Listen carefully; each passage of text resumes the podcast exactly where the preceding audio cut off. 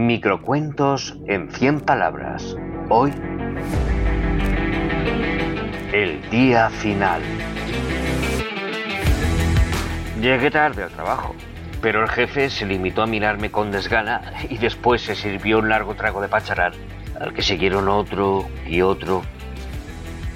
Lourdes, la cocinera, se me echó al cuello llorando y luego empezó a arrancarme la camisa. Es el día final. Tú estás solo y yo también. Hagámoslo encima de la plancha. Sí, qué buena idea. Pero mejor sería limpiarla antes.